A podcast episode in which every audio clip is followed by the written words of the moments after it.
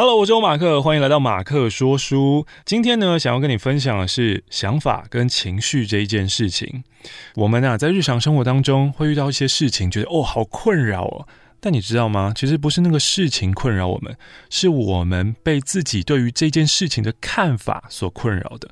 事情本身是中性的，可是我们的想法，想法决定了我们如何看待这个世界的方式，是这个方式。让我们产生了困扰，而情绪呢？情绪是来自于我们的价值观跟演绎，最终呢演化成一些非理性的信念。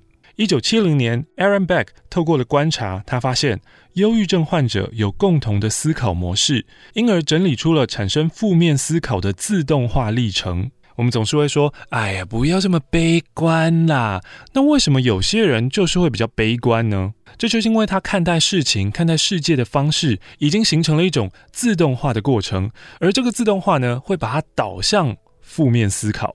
那么认知行为治疗呢，就觉得最重要的是，你要帮助人们去觉察到自己的惯性思考，进而可以澄清，然后去寻求替代性的想法。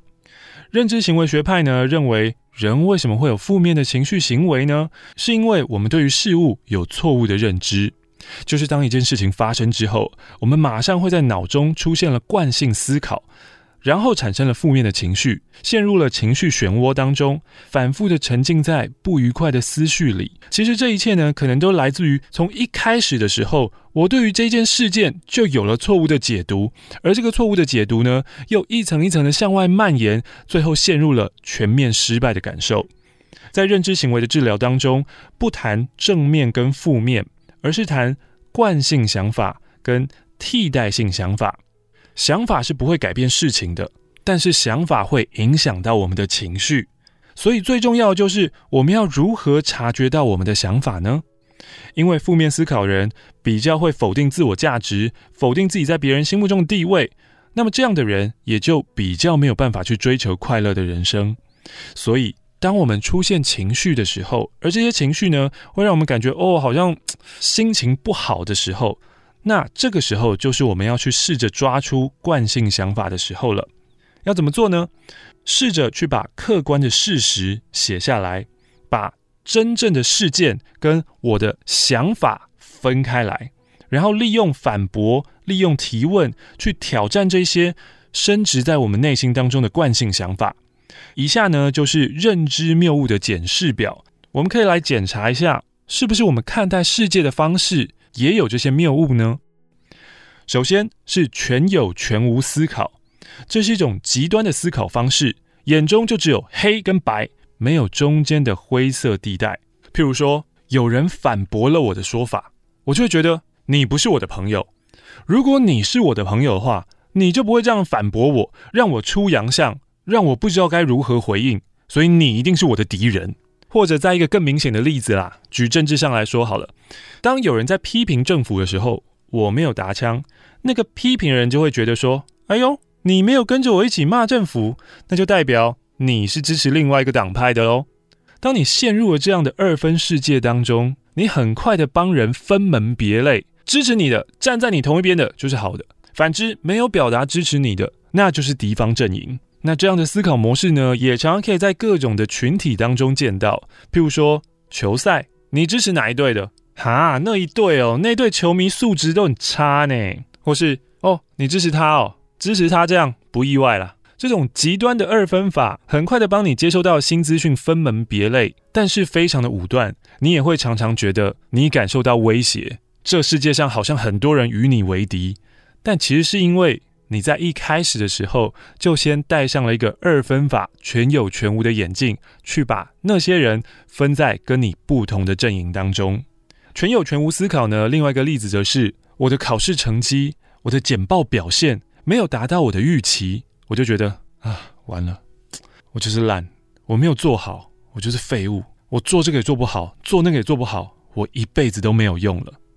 这就是一种很典型的全有全无思考。你要么就是最高，不然你就是最低；你要么就是完美，不然你就是失败；你要么得到想要的东西，要么就我干脆全部都不要了。但是这不是事实啊！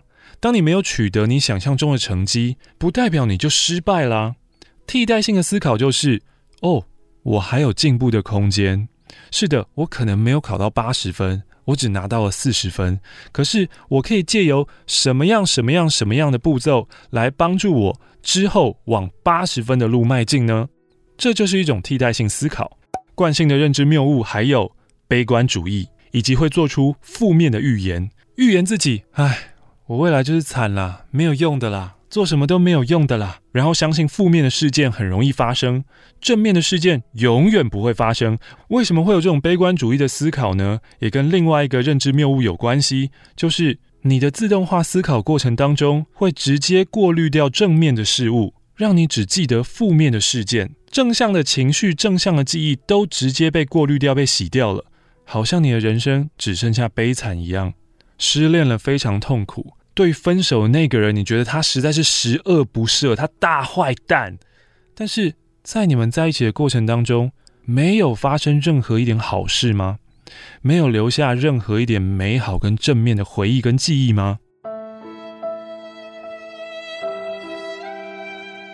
我们的认知谬误呢，也同样会过分夸大。如果用数值来表示的话，事实可能是一百，可是我们过度夸大的心智会把它想成。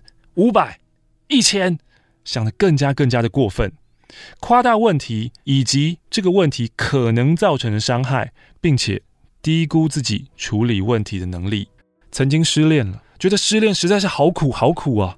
我一样用数值来表示好了，这个失恋的痛苦指数是十分，不不不不不，是十二分，没有，是十五分，二十分吧？你不断不断的过分夸大过去痛苦的经验，其实。可能明明只有两分、三分的东西，在你的心智放大之下，让它变成了超级大的痛苦怪兽。于是你就会想说：这个东西这么可怕，这么痛，那我再也不要谈恋爱了。可是实际上，你是有处理问题的能力的啊。首先，替代性的思维呢，就是是的，失恋真的很痛苦。可是经过了悲伤的六阶段之后，我是会复原的，我是会成长的。而且失恋让我变成一个更好的人，我现在对很多很多的事物有更多更多的感知能力了，都要拜失恋之赐。其实要谢谢他，要谢谢失恋，这就是一个替代性的思维，而不是让你的悲观主义过分夸大，以及预言自己下一次恋爱一定又是失败啊，这种自动化的负面惯性思维主导了你的所有想法。一样以失恋为例子吧，接下来这个认知谬误呢，则是归咎自己，都我错。对，我被分手就是因为我不够好，我不被爱就是因为我不够可爱。坏事会发生在我身上，都是我的错。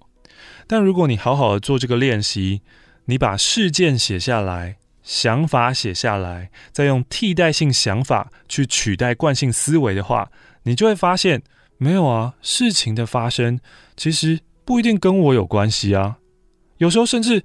甚至与我无关啊！把事件原原本本用中性的方式写下来，可以帮助你看清楚一些。与归咎自己的认知谬误相关的，就是不自我归功。负面的事情发生都是我的错，而正面的事情发生的时候，觉得嗯，不是啦，这跟我没有关系，都是他们的功劳啦。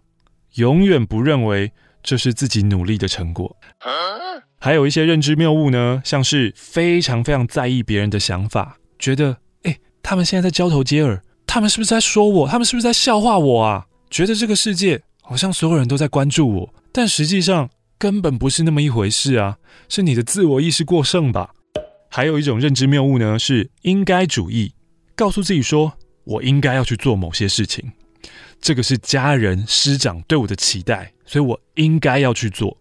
可是，在你一方面觉得应该的同时，心里的另外一方面又觉得，我其实不想做啊，我是被强迫的啊，我只是为了满足人家的期待啊。因此，你做的不甘不愿，满怀怨恨，这就是上师的那句话嘛。你如果要做，你就欢喜做；你如果要受，你就甘愿受。你不要一边在做，一边又觉得这是我的义务，这是我不得不做的。是我应该。当你对这个世界哦有很多你自己出发、你以为的预期跟期待的时候，那其实你的内心就会积了很多的怨恨，会有很多很多的不满。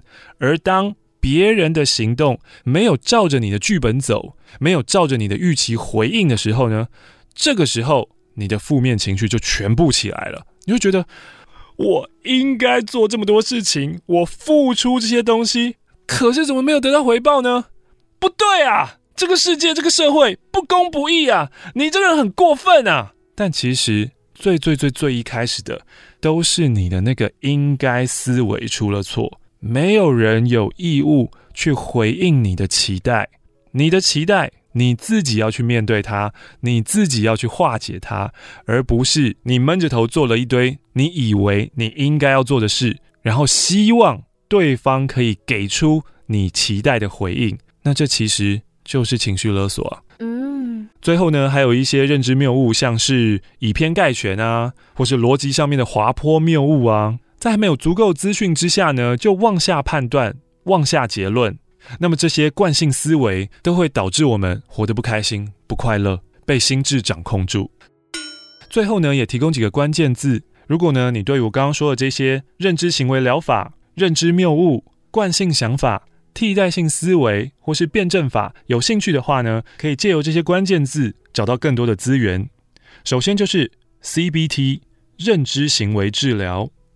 ACT 接受与承诺治疗，DBT 辩证行为治疗，希望我们都能更认识自己，更知道自己的情绪是从何而来的。我们看待世界的方式一定要这个样子吗？是不是可以用其他的框架来转换我们的视角呢？当我们可以采用更多元的框架，我们的包容心也就更加的强大。我是欧马克，欢迎你喜欢、按赞、分享本集的节目，推荐马克说书给你的好朋友。也期待你可以为我留下五星评价，这不是情绪勒索，这只是我个人的期待而已。你有没有做这件事情？你愿不愿意去做这件事情？都不是我有能力去改变的。我所能做的，就只有现在在麦克风前提出我的想望。而当我讲完之后，接下来的就都不是我所能控制的事情了。